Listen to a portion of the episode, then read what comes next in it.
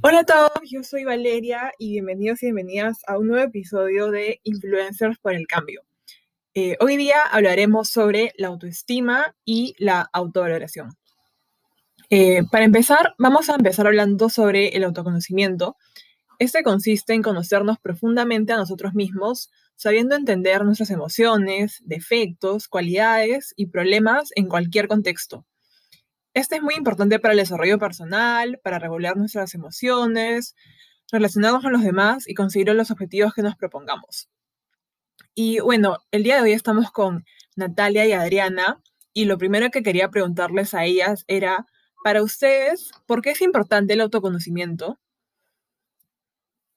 Bueno, hola Valeria, como podrás imaginarte, el, el autoconocimiento es clave para el bienestar psicológico. Conocerse a uno mismo permite saber lo que queremos en la vida, ya sea en grandes proyectos o en el día a día. Y bueno, también permite eh, saber gestionar mejor nuestras emociones, incluso en las situaciones más difíciles. Además, el autoconocimiento está muy relacionado con la inteligencia emocional, eh, ya que saber interpretar nuestras emociones está relacionado con la autorreflexión y la, mejor, y la mejora de la salud mental. hola chicas, yo creo que por otro lado, convertirse Conocer, conocerse a uno mismo también es muy importante para el desarrollo personal.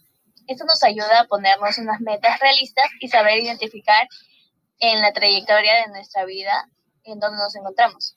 Por este motivo, es esencial en algunas etapas de la vida donde nos surgen muchas dudas. Y en definitiva, mejorar el autoconocimiento servirá para cuidar nuestro bienestar general. Genial, chicas. Muchas gracias por su participación. Ahora creo que es importante agregar eh, dos conceptos que se relacionan mucho con el autoconocimiento. Primero está el autoconcepto, que son las atribuciones que tenemos de nuestra persona, que normalmente llevan asociados juicios de valor, es decir, la opinión y percepción, ideas y creencias de nosotros mismos, que nos acompañan desde que nacemos y estas se van formando en base a nuestra experiencia y la imagen proyectada o percibida en los otros. Y muy parecido al autoconcepto y relacionado es la autoestima, que es la valoración que haremos de nuestro autoconcepto. Se puede decir que se trata de un constructo para definir la valoración de cada, que cada persona tiene de sí misma.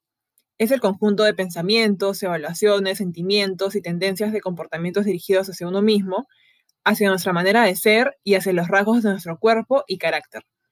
Mm, en pocas palabras, es la evaluación perceptiva de nosotros mismos.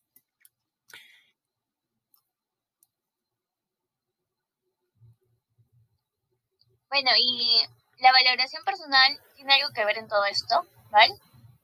Sí, claro que sí. Eh, la valoración personal es una de las grandes necesidades humanas. No se trata del aspecto físico que tenemos, ni de cuánto llamamos la atención por nuestro cuerpo, ropa, ni de las pertenencias, ni del poder que ejercemos sobre otras personas o territorios. Se trata de la, de la valoración personal por lo que somos, no por lo que aparentamos ser o tener. Ya que todo lo que ven nuestros ojos superficialmente no es más que una ilusión, es como un cascarón adornado de distintas maneras. Pero si lo abrimos, encontraremos un verdadero contenido que dista mucho de lo que podría estar aparentando externamente. Entonces acá yo les quería preguntar si en algún momento han sentido que la valoración propia de ustedes mismas ha estado baja, eh, la autoestima también. Bueno, sí, yo un poco. De hecho, antes de los exámenes, a veces me pasa que no confío en mí, dudo de mis habilidades e incluso eh, de lo que he estudiado, aún así haya estudiado bastante, ¿no? Y creo que eso también parte de un tema de autoestima, de dudar mucho de uno mismo y tal vez desarrollar un poco em, mi autoestima me ayudaría a poder em, sentirme más confiada durante los exámenes y así no caer en los nervios que siempre eh, perjudican a la hora de realizarlo. Claro, lo que cuenta Natalia creo que es algo que nos pasa a muchos estudiantes, ya sea de colegio, universidad, etcétera. Y es por eso que para ayudar a Natalia y a todos los que nos escuchan hoy día, queremos darles unos tips para reforzar su auto, autovaloración, su autoestima y, y todas estas cosas que son tan importantes. Primero es que hay que creer de manera positiva en nuestras habilidades. Hay que constantemente recordarse, recordarse a sí mismos cuáles son los logros y fortalezas que tenemos en este momento y convertirnos en alguien más confiado sobre, nuestra propia habilidad de responder y manejar las crisis que tenemos. Después, es muy importante encontrar un sentido y propósito en tu vida, ¿no? El hecho de que tengamos retos nos motiva a buscar y encontrarle un sentido, un sentido a nuestra existencia, lo que puede tener un papel muy importante en nuestro autoconcepto. Y el tercer y último tip es desarrollar una amplia y sólida red social.